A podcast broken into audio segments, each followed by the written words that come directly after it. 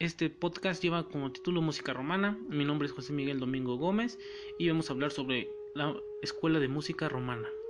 En la historia de la música, la Escuela Romana fue un grupo de compositores romanos que creaban principalmente música sacra durante los siglos XVI y XVII.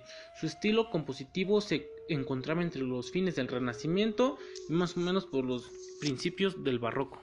Sus principales características son la austeridad, la claridad y el equilibrio. Prescinde de todo lo superflujo y también sigue de cerca las huellas del canto gregoriano.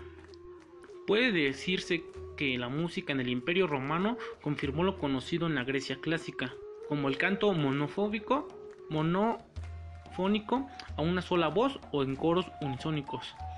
El ritmo que llevaba era prosódico, de los acentos y ritmos del texto hablado o recitado.